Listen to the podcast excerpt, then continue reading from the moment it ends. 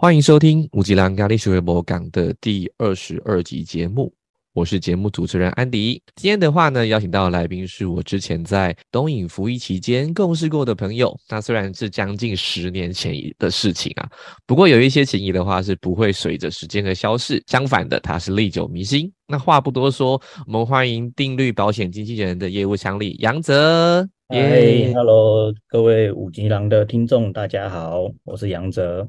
好，那首先的话呢，请杨泽帮我用三个身份标签来介绍一下自己吧，不论是你的工作啊、身份，或是目前的状态。好的，三个身份，第一个，我是中华磐石社会福利协会的常务理事兼训练长，我们有自己的社会福利资源可以提供给儿童们，那我们会办营队，只是因为疫情这两年就没有办。第二个呢，我是定律保险经纪公司中十二营业处的业务乡里，也是单位的中流砥柱，身份有点多，我是主管，也是主委。也是组长。第三个身份呢，我是定力保金中神业处 POA 团队的团队领导。好的，我觉得蛮有趣的吼，因为最后你讲到的是 POA 团队。好，相信如果认识安迪的，或之前有在听安迪在其他节目当中受访的，就知道说 P O A 代表什么意思哦。P O A 的话，其实就是呃，我们讲台语辅导长 POA 的意思。那杨哲，你怎么会想要用 POA 当做你团队的一个名称呢？呃，其实一开始就觉得以前很常在辅导学生，然后进来定律之后，也蛮常辅导别人的 member。我主管他辅导我也辅导的很好，然后他也会去带别人的 member。我觉得哎，辅导这件事情在寿险业上面就是要把发展组织，它是一个长久之计，是很重要的一个技能。我就想说，哎，POA POA 辅辅导可以，那我就想说，再把 POA 这三个字赋予它一点意义，那就 Power of Action 这样子就很好，就是行动就是力量，所以就把它变成对方针。OK，Power of Action 这样子。Yes，原来如此。OK OK，好。那题外话，我问一下其他的东西哈，就是因为像。我看杨哲在赖上面的名称啊，后面有一个瑞希，代表什么意思啊？因为它两个字也算是比较少见的字诶。哦。对，瑞希这两个字的由来，其实这个是我高中时候的绰号。以前我们高中的时候，就是成绩比较好的几个人会坐在一起，然后我那时候都会去闹别的同学，所以那时候这个绰号就说：啊，我先解释一下瑞希这两个字。第一个字是瑞，悔字旁旁边一个内部的内嘛，哦，这个念瑞，那它是一个古字，是蚊子的意思。对，哦，古字蚊子的意思。那为什么会用蚊子来当我的绰号嘞？因为那时候我们几个好朋友坐在一起，然后上课的时候我都会发出蚊子的声音。去吵我的前面那位同学，他是班上的前两名，我都去吵他，不让他认真上课，所以转过来卖差啦，瑞希就这样子。那这个后面这个西呢，是古字，是醋的意思哦。应该应该一般应该是读化学的人比较常看到这个字，瑞希的这个氟硒氨酸之类的，我记得这个西我认得，对。对，这个“西”是古字，是醋的意思。那为什么会把醋加进来？因为那个时候高中的时候，我交一个女朋友，那很爱吃她的醋，我是一个大醋桶，所以他们就把很吵的文字，然后再加上这个醋的这个概念，把它合合在一起，就变瑞希。所以当我发出文字的声音之后，我同学就会转过来骂差瑞希，就这样子。OK，所以是一个很吵又很爱吃醋的男子这样子。没错，好，题外话，对对对，OK，好，杨哲，你大学是主修什么的？嗯，我从高中到大学都学机械，高中机械科，大学机械工程系。OK，那我怎么记得我那时候跟你共事的时候，好像呃是有一些心理社工相关的背景呢？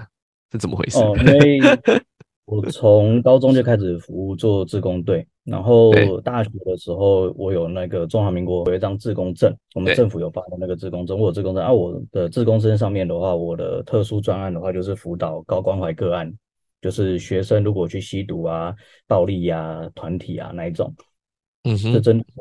然后因为那时候我大学。应该说，我高中学生命教育这一门课我很喜欢，然后大学的时候我觉得辅导教育这一块是我很喜欢的一个事情，所以有特地去拜师去请教一个教授。呃，我记得有一次听演讲，那演讲的主讲者是成大劳梦霞劳教授。我是一个脸皮比较厚的人，我就跑去后台。那时候劳教授演讲完，就跑去后台跟他聊天，然后跟他分享说，我大学大一新生，然后我有想要走这一条，但是我不知道我们学校有没有这样子的一个资源。然后他就说：“哦，你们学校勤益机械，那勤益那边的话，有一个我的学弟叫做李泰山教授。哦，你去找他，你把我名片给他，他就知道要怎么做了。那那时候去支付中心找李泰山教授的时候，他很忙，找不到他。每个人都说要找他要预约，然后那时候就把名片拿出来放在柜台那边，我说我要找李泰展教授，然后说哦好，你等我一下，五分钟后我就见到教授本人了。后来才知道，哎，李李教授他是台湾辅导界的，也算是一个权威型的角色。那那时候就有跟着他一起做学习，然后学一些辅导，学一些教育相关，所以我还蛮感谢李教授给我这些资源。对，嗯，了解了解，所以这算是一个契机就对了，就是结合到你从高中开始服务的一个过程，这样子。对，就从生命教育一直到辅导这样子一个一个一个学习的一个技能的过程。OK。好，那不过像你刚刚前面讲嘛，大学学的其实是机械，后来的话，嗯，踏上保险经济这一块，保险业好了，就是说跟你过往的这些服务的经验有关系吗？你觉得？觉得有一部分是因为乐于助人，想要帮助别人，然后心理上的状态不太一样。但是机械工程的话，是因为过去国中比较不爱读书，所以高中就考到了机械科。但是去读了之后，就发现其实我还蛮喜欢，因为自己小时候喜欢拆东西，喜欢拆一些机械啊，喜欢拆一些模型啊，所以这方面我也不排斥。但上了大学之后才发现，读的东西跟我想的好像有点不一样。然后虽然说机械业呃饿不死。哎，绝对饿不死，但是也不容易赚到大钱，所以有在毕业之后尝试去多做机械工程师，也当了五年，但五年之后就发现，嗯，这好像不是我想要的生活，所以才转战到保险业。OK，所以其实跟想要挑战收入这件事情是有关联性的。一部分是收入，然后第二方面是那时候觉得我在当工程师的时候，毕竟我们公司是百大企业，比较多的事情会有点跟人之间会有点复杂，官僚体制也比较重，所以那时候我升迁的速度太快了。然后就难免会被别的同事眼红或者是打压，因为能力还不错。那被打压之后就觉得说好像越来越不快乐。工作是简单的，但是人的事情越来越复杂。也是因为这样久了之后，就发现自己越来越不快乐。那回去带儿童营的时候，跟小孩子玩要开心嘛，但是回去带儿童营呃不开心，放不开，开心不起来，然后觉得自己很封闭，甚至觉得好像有点忧郁，甚至躁郁的状况。我就想了一下，我大学的时候是一个优秀的青年，曾经想过要百万。对啊，但是怎么我入了社会之后，工作了这几年，越来越不开心，然后连儿童营都带不好。嗯，对，那儿童是我很热衷的一件事情，就觉得我连儿童椅都带不好，那我的人生就会变得好像有点少了一点色彩。我想要有更不一样的生活，所以就摆脱了上班族，然后想说，哎，我创业看看，出来做业务，时间弹性也比较大，然后也比较可以有资源可以回馈给孩子们。OK，其实。就是发现跟自己原本的初衷不太一样的时候，及时做出了一些修正跟调整，听起来是这样子。花了五年的时间才了解自己想要什么，没有问题的。人的一辈子其实都在找路，那每个人的过程都不一样嘛。有人说每个人有自己的人生时区，重点是至少你找到了，找到你自己想要发展的方向，那就持续前进这样子。呃，我相信有一个问题，包括我自己在内，听众朋友应该也会有一些疑问，因为其实每一个人身边应该都有蛮多从事保险业的朋友，哦，不论是亲戚啊朋友，一定都会有。那像保险公司的业务员跟保险经纪人，那这两者之间的差异，可以请杨哲跟我们分享一下吗？它的差别是什么？可以。那除了这两者，其实还有一个叫保险代理人。嗯哼，我们用一个简单的架构来讲的话。你今天一个消费者去买保险，有主要的三个管道。第一个，透过业务员，那业务员他是保险公司的员工嘛？对对，这是第一个认知，保险公司的员工。所以说你在谈一些理赔相关的时候，这个员工他的他的工作是什么？是 sale。嗯，他的工作就是销售，所以公司教育训练他的功能就是销售的功能。所以当你在理赔的时候，他必须要去找他们的理赔部门，并不是找业务员。所以这个是第一个管道，就是你找业务员会遇到的一个状况。第二个管道叫做保险代理人，有没有接过电话行销？打电话给你，跟你说我们是某某银行，然后我们有代理什么什么保险相关的商品。这是第二个消费者可以买保险的管道，叫做保险代理人。那保险代理人他们只负责销售，不负责服务。比如说花旗银行跟我说，他有一个什么某某保险公司的商品有合作哦，那你跟他买了，那你就必须在理赔的时候，你就要去找那个某某保险公司，而不是找花旗银行。花旗银行绝对不会帮你代办。嗯哼，这叫第二个管道，叫做保险代理人。第三个是保险经纪人，在中华民国的保险法第九条也写到。保险经纪人必须站在被保险人的立场，也就是消费者的立场，和保险公司洽谈，以收取佣金之人，也就是说，我跟保险公司之间是合作厂商的关系。嗯哼，一句话说，我很多保险公司都可以跟我合作，我可以同时代理很多间保险公司的商品。那甚至呢，在理赔的相关的服务，你只要找我，我就可以帮你做代理跟服务。对，对然后你也不用担心说会遇到什么理赔相关卡关的问题，原因是因为我跟保险公司合作厂商是平行的关系。但是你找业务员，我有时候我们会半开玩笑跟客户讲说，你找业务员都等于只是把风险建立在另一个风险之上。原因是因为他是保险公司的员工，他不一定能够帮你说话。那我是保险公司的合作厂商，我讲话比较大声，就好像是小虾米对抗大金鱼，还是大金鱼对抗大金鱼这样子的概念。哦，大概可以理解了，其实就是立场不同啦。那听起来，嗯，前面两个的话比较站在纯销售的部分嘛，因为他们可能分工分的比较细，或者是他只是嗯代销这样子，他是他主要不是他主要的行业。因为像我记得最常接到就是呃银行的话，可能代理都是什么康健人寿吧，超多康健人寿的，我接过最多的已经被并购了，现在变成安达人寿。安达我还真的没听过，因为以前以前都是看全世界排名第五的保险公司，哦，所以是外商就对了。非常大的外商。嗯，了解了解。对啊，就是常会接到康健，就是不外乎就是医疗医疗相关的嘛，超多最厉害是他们的牙齿险，牙齿险哦，这么有趣，，嗯，最厉害是他们的牙齿险，但是现在没有了，可惜。就是专门去巩固他的牙齿，如果要干嘛的时候，就是对对对，就算你过去牙齿曾经怎样，它也可以纳入承保范围。了解。所以连做假牙也会赔，很特别，非常特别。嗯，了解。诶，那这样听起来，其实保险经纪人本身需要了解的保险相关的知识，从各家的商品之间到后续的理赔服务程序，相对来讲的话，专业度是比较够的。诶，是没错，所以我我们常常很敢讲，就是我们的专业绝对凌驾于一般的寿险业务员身上。那常在跟客户沟通的过程，我常常跟客户教育的一些都是保险的观念。我常常会跟客户说，呃，听我讲完保险的人回去之后，如果任何业务员来打扰他，他都有办法去拒绝保险业务员，他们都有招数可以拒绝保险业务员。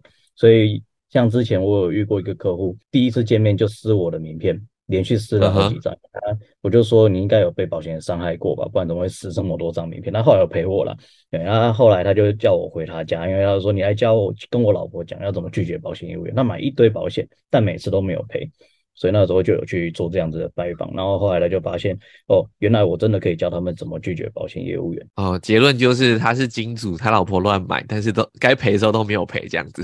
对，他等他出车祸他都没有赔到，我觉得嗯到底买了什么东西这样。出车祸没有赔，是不是有点离谱啊？呃，很简单啊，因为有时候我们在买保险，大部分都是基于一个人情或者是信任感。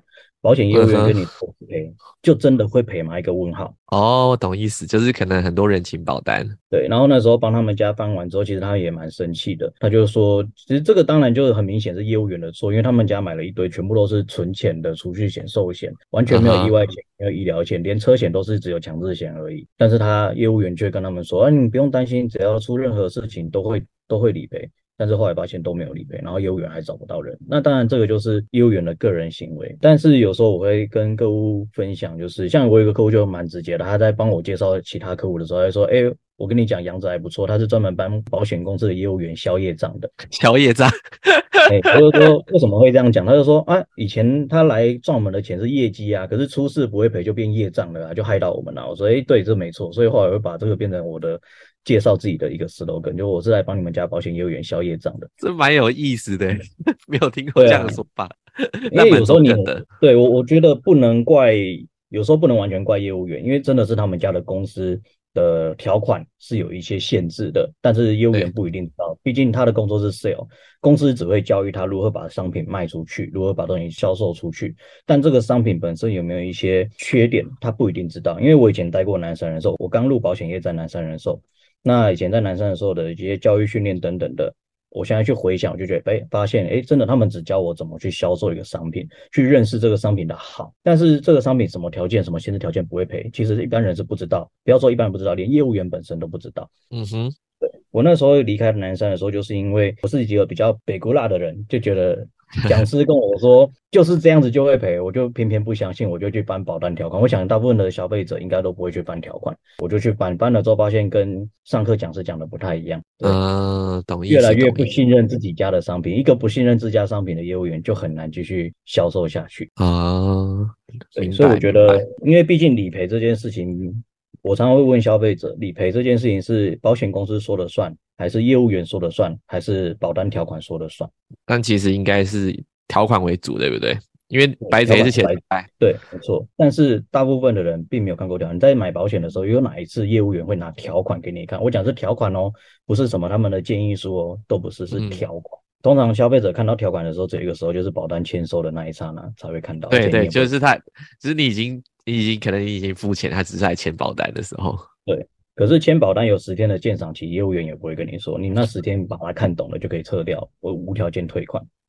但对他来讲，他可能不会特别强调说这件事情，就是他可能就是，哎，你签收了，就是我帮你处理了，已经处理完了这样子。没错，甚至你在签收的时候，你也不会去好去翻里面的条款，就算你翻了，你也不一定看得懂。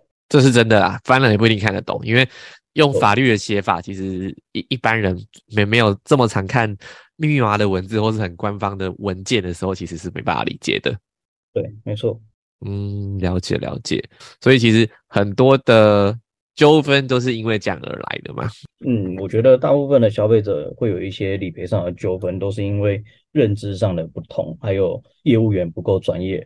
然后甚至呃比较糟糕的状况，大概就是保险公司难免他们可能会针对条款的一些不不不够清楚、不够明白的地方，会钻一些漏洞，就说哎，我们条款内就这样写，就不会赔。但其实有些时候，因为我们定律有自己的法务团队，定律在亚洲是最大的，那在台湾也是最老的一间保险经纪公司，我们也是唯一一个有自己的法务团队，我们可以直接告保险公司的人。对，那我们有很多的判例都是在于，比如说像我们之前有发生过过火案，还蛮。蛮有名的，就是以前有一个筛工哦，那他们就是在法会的时候，他必须要过火嘛，来跪会嘛，要去踩，就有那个筛工年纪比较大，就不小心跌倒，然后就趴在那个火上面，那就烧烫伤了嘛。那保险公司认为你明知道前面有火，你还过去，在条款里面这叫做故意行为，所以不理赔，对，合理吧？听起来非常听起来合理，对。非常合理，对不对？好，那我们 我们公司的法务那时候，因为我们的法务一直都是跟呃，我们不只有自己的法务，我们有外聘的律师事务所远一国际，哦，自己可以上网去查。远一国际的老板就是之前台北市副市长黄珊珊。对，那那时候黄珊珊律师那时候帮我们打这场官司的时候，他用更高思思维的角度去看，他说宪法保障人民有宗教信仰的自由。嗯，所以就用了这一条，最后保险公司还是判赔了那个意外险的送到烧烫伤的理赔，还是有下来。对，其实，在定律还蛮多判例，定律几乎每年都在跟保险公司对打，哎，常常对簿公堂，就是因为我们最主要的消费者才是我们的 boss 嘛，所以维护消费者权益，我们最主要要做的事情。OK，那可是我相信，呃，如果像。假设不是保险经理人，在保险公司下面业务员，有一些比较资深的服务有口碑的，可能在这一些方面还是会有一些修正吧。就是可能大部分是个人行为，只是如果单纯就保险公司的教育训练底下，很容易会有这样的纠纷。但是如果有一些可能做的比较资深、做的久的，或者是呃有一些良知的，这样讲良知会应该对，可能还是会有一些修正行为嘛。或者是他可能在处理理赔啊、处理那一些部分的话，他还是会有一些比较诚实告知的部分。是，甚至呃比较常听到的，我以前在南山常听到，那叫做协议几步。他们可能主管会打电话去保险公司的理赔部门去商谈一下，聊聊啊，这个可不可以放宽一点，叫做融通给付也有啊，协议给付或融通协议的话，可能就是双方协议，但融通就是他们内部哦，业务员去讲一讲，讲一讲就融通给付一点。但是融通给或者协议给付，那都是非正规的。就像刚才后伟你说的，就是我是一个很资深的，比如说哦，我已经是一个单位的一个处经理了，我就这么资深，我做了三四十年的保险了，我怎么会不懂保险？但说老实话，以我的实务上面来讲，真的蛮常遇到做了三四十年还是不懂保险，因为他们不懂他们家的条款的限制，所以发生这样子理赔的纠纷的时候，其实错的也真的不是业务员本人的专业，错的是他们家的商品当初的设计就不会赔。那你要怎么去炒这个？那就是不会赔啊，就是条款内就是没有啊。哎，那这样不管你是什么身份都没有用，公司的商品就不会赔。嗯，懂意思，就是本身商品的限制就对了。对，所以有时候我常常会讲，专业度真的很重要，因为你有一定的专业，你才有办法去判别一个商品的。好或坏，不只是专业上的不同，立场上的不同，更大一个不同是我们力量也很不同。原因是因为定律呃是目前全台湾最大的保金之外，代理的保险公司也是全台湾之冠，目前我们代理的量也最多，所以能够跟这么多家保险公司合作跟斡旋，我想我们的力量应该是非常大的，加上我们的营业额也非常的高。对，也是全台湾第一，所以大部分保险公司跟我们合作都是愉快开心的，因为我们可以帮他们赚得盆满钵满。但是当理赔纠纷发生的时候，我们会让他们恨得牙痒痒。但是我们会尽量站在消费者的角度，对，那当然也不是说全赢啊。目前定律的胜率大概是六十五趴左右，尽管会一中心大概只有六点三。至少也是 也差太多了吧，十倍。对啊，至少也赢个十倍嘛。但是你说那为什么定律不能够百分之百都赢保险公司？原因是因为有些时候是消费者自己的不诚实告知，或者是有些消费者就比较傲嘛，对他自己当初能告知，或者是明明是他们自己的问题，我们总不能够一面的站在消费者的角度，那这样保险公司倒光光了，对我们也没有好处。所以，我们是一个平衡的一个三角的功能，就是消费者跟我们之间，跟保险公司之间应该是平衡的、balance 的，就是一个公平的消费，条款内说的算，而不是谁。谁谁说的算？确实，因为牵涉到条文的东西，当然是越清楚越好，因为还是法治的社会嘛。对，没错。所以，我们主要的工作，像我自己 member 进来，最大的工作就是研究保单条款，条款是我们的一切。嗯，了解了解。那像后来的话，我相信大部分的保险从业人员一定是让自己先熟悉相关的业务技巧，知道怎么谈单，然后到后面的话就会有两个方向嘛。一个方向是自己成为超级业务员，就是很会做业绩；那另外一个就是我开始发展自己，呃，底下会有自己的主管，有自己的团队。那像杨哲的话，对你来讲是什么样的一个契机，让你从保险经纪人的业务员，然后开始转成你开始去挑战领导，开始发展自己团队这件事情？我相信这是个人的选择，但是一定会在选择背后有一些你的一个坏。为什么？是好，谢谢破提问。我觉得刚入保险业很多的摸索，然后大家人人都希望可以去当那个什么 NDRT 啊，然后百万 sales 啊他的 sales，什么龙头奖啊，什么奖铜奖金奖，各种。对，但我后来觉得这好像不是我想追求的，因为去想想我自己的过去，我在带领团队，或者以前在带自工队，那也要带自工伙伴，要培育他们。我觉得我的快乐全源来自于那边，就是现在。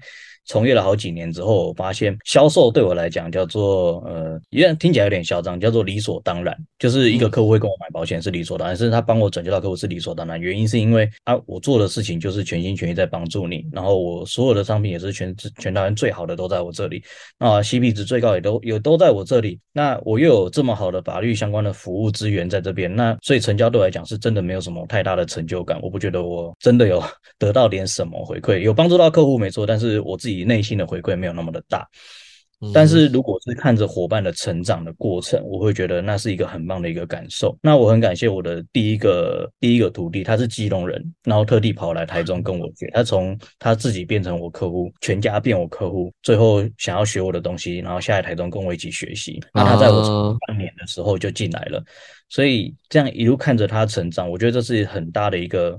鼓舞，然后一个力量的来源。那我觉得领导者唯一的定义就是要有追随者，你同意吗？嗯。不知道你领导谁？对啊，对啊，所以我觉得追随这件事情对我来讲，是我我也想要拥有，我也想要配得这样子的一个感受。就像以前我就被问过一问，就是诶，如果你很欣赏的人，假设是啊贾博士好了，如果他还在世，就说你很欣赏贾博士，你很想跟他一起工作，那他今天 send 了一份 mail 来跟你说，诶，你现在有一个工作的机会可以跟我一起工作，但是你要飞到美国，你会不会愿意去？那时候我我徒弟就这样跟我讲这样子的一个例子，我说哦，难怪你会愿意从。基隆过来，我就觉得哎很感动，我就发现哎原来我有这样子的一个能力跟特质，那我就去发展，然后去运用，再加上我过去有学过教育，有学过辅导，那就把这些当做是我的一个，我觉得它就是一个加成的一个存在，哎附加价值。对对，那我觉得我对于我的团队只有一个想法，就是我的团队致力于提升。保险从业人员的社会地位，OK，因为大部分人听到保险两个字就是拒绝排斥，但是错的都不是保险，错的都是人。明白。对，所以我觉得我希望我可以用我的团队来影响整个保险环境、整个保险的市场的氛围，让大家知道保险它是一个很好的工具。但错的都是业务员的问题，所以我应该着重在业务员的教育训练上面。嗯，了解了解，很不容易耶。因为刚刚你刚刚讲你第一个 member 从基隆然后追随你嘛，然后甚至呃举贾博士的例子哦，这是无无比的嘉许哎。是对啊，因为他他超会举例，这是我不会的东西。我觉得有团队有个好处就是自己不擅长的团队会帮你做补位。嗯，确实确实就是看海贼王嘛，鲁夫船上各式各样的人都有，是没错，就是这样，大家各司其职，然后可能一起去完成一个目标的感觉，比自己独自孤军奋战肯定好很多倍。真的，像今年呃过年前，呃农历年前刚好有一段时间，我因为我常常南北跑开长途，有一次刚好在高速公路上看到一个蛮严重的车祸，那那时候因为车车祸发生在很远的。前面大概两公两三公里前啊，因为就很早就塞车了，我就塞在就塞了两三公里，觉得怎么都不会动。后来在这个塞车的过程，我就突然间体悟到，然后就想到一件事情，就是哎，我突然觉得我这辈子只想做好一件事情，那也跟我团队有关。我就觉得我这辈子只要带好九个人，让这九个人能够呃好好的发展，然后得到他们想要的一切，然后完成他们的愿望。就这九个人我就够了，心满意足，一辈子就完成这九个人任务就够了。那本来是七个，后来变成九个，原因是因为我就在想，如果七个加上我八个人出去吃，那一桌还要再多两个位置，那干脆凑九个，九加一，这样就可以一桌刚好十个人吃好吃好吃满。那也符合刚才你讲的，就是航海王的，就十个船员。哦，确实啊，十个一桌了，八个一直凑不到嘛。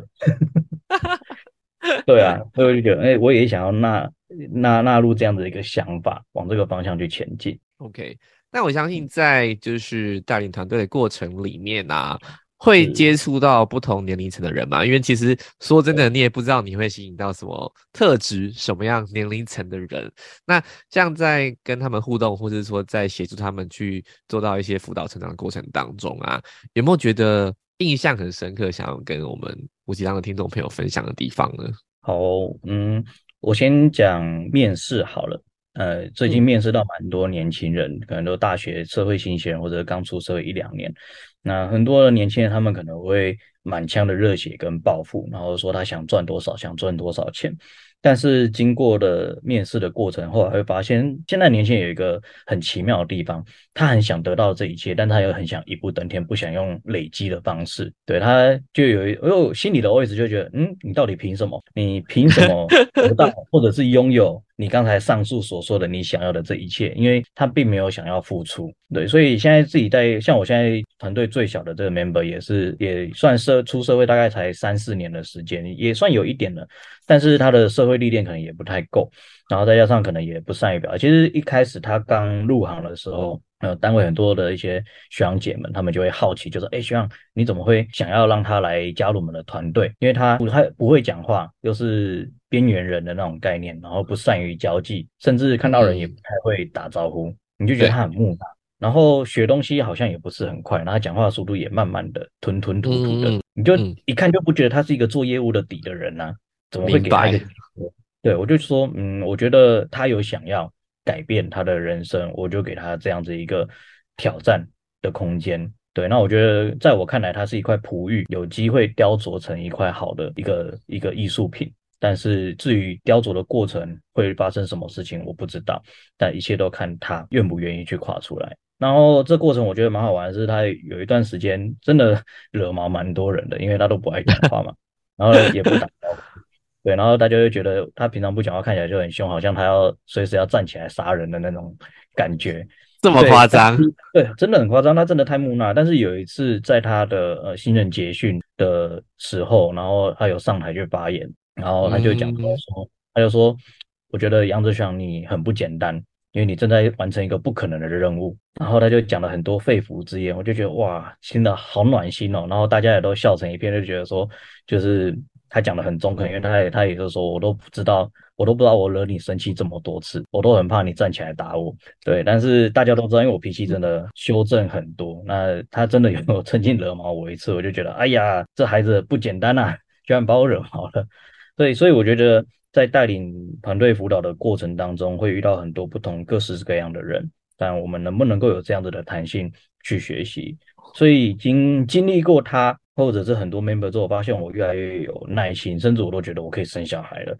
对，但是不想不想生小孩的不是我，是我老婆。对，题外话。对，但是我就觉得我耐心真的是大幅提升了很多。我觉得这是就是彼此之间都是一个学习的过程。OK，我相信这样的一个空间，我讲的空间是你愿意给给他机会，可能也是源自于说。呃，过往自己在成成长的在历练过程当中，有也有人愿意给我们这样子的机会，所以当你今天在那个位置，你有能力了，你也愿意扮演这样的一个角色，从捐助者变成一个贡献者。嗯啊，英文叫做 be a giver。Yes。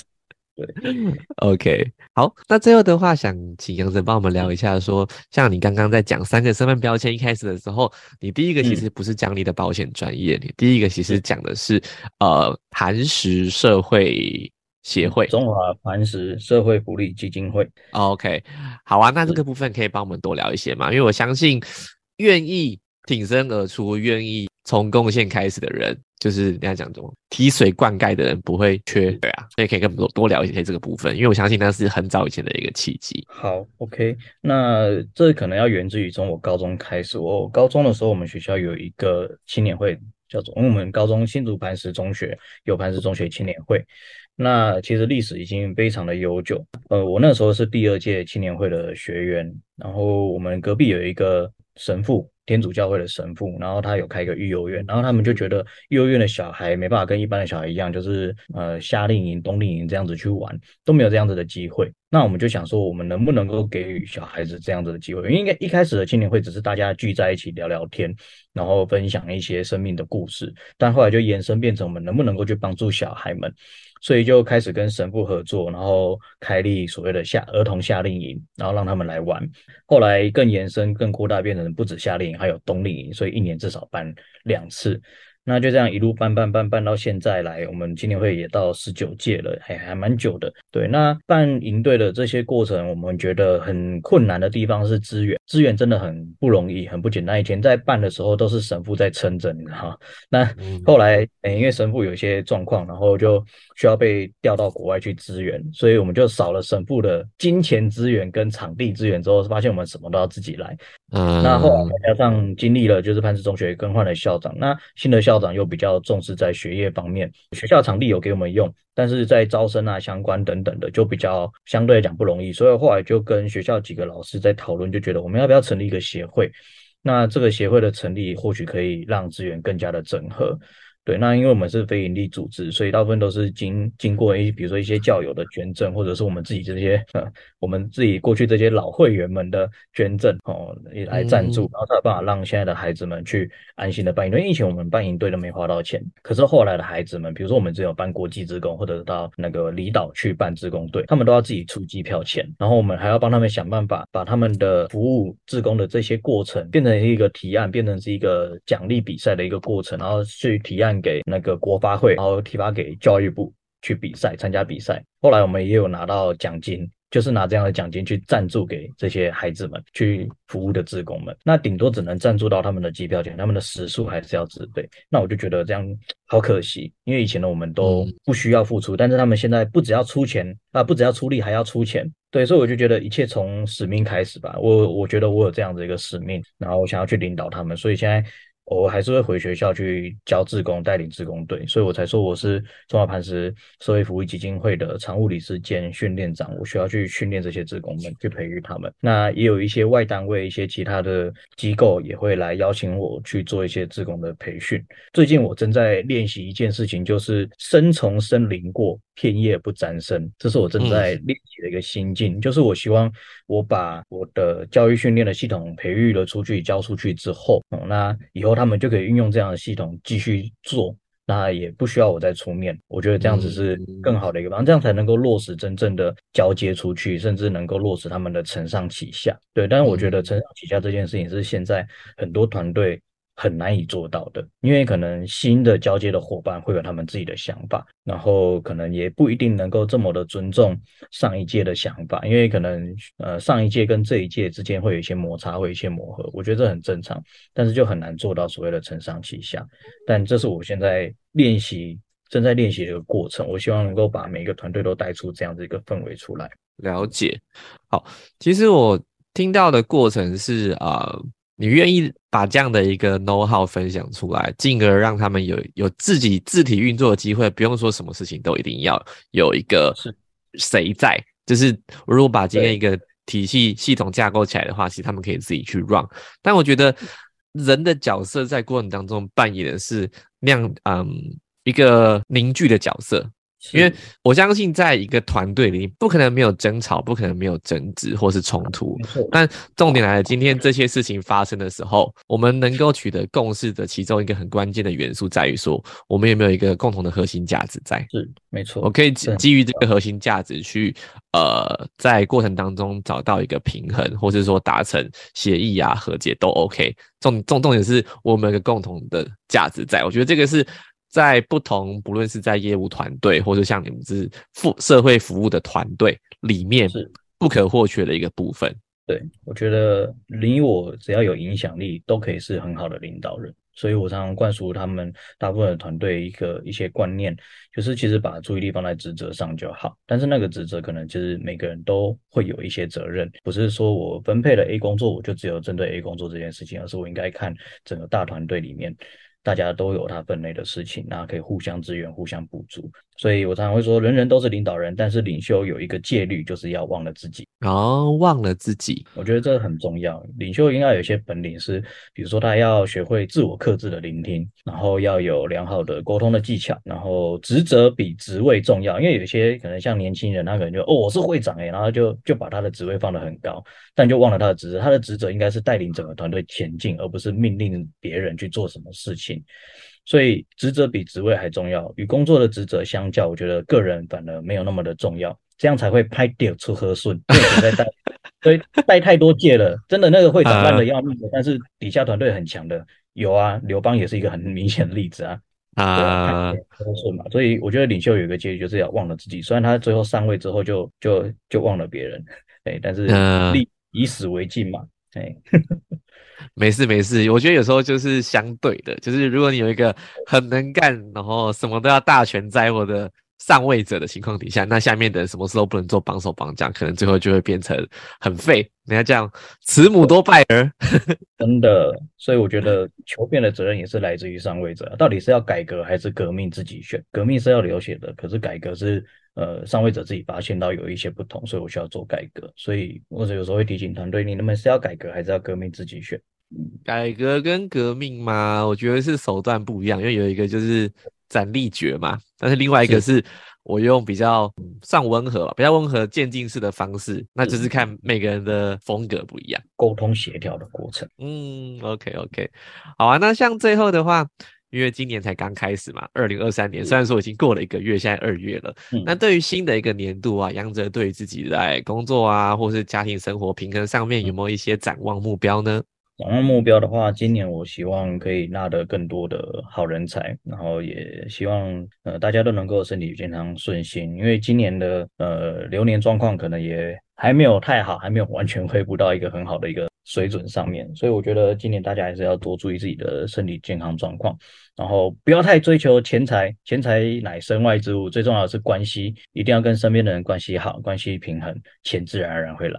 没错，就是儒家思想嘛，就是由内而外的推己及人，所以你要先把自己顾好，尤其是关系上面。讲人家讲家和万事兴这样子，富足朋友百事乐，甜蜜家庭万事兴。OK OK，这跟我们都上过一组课程的一个理念不谋而合，对不对？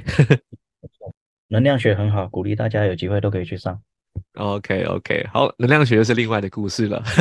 很多听众应该都有听过你们聊，偶尔啦，就是不会讲的很 detail 嘛，因为毕竟我们也也不是讲师。但我觉得有一些东西是我们从小到大都熟知的道理，但是为什么要这样做呢？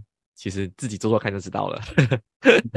好，那很高兴今天邀请到杨泽来跟我们分享。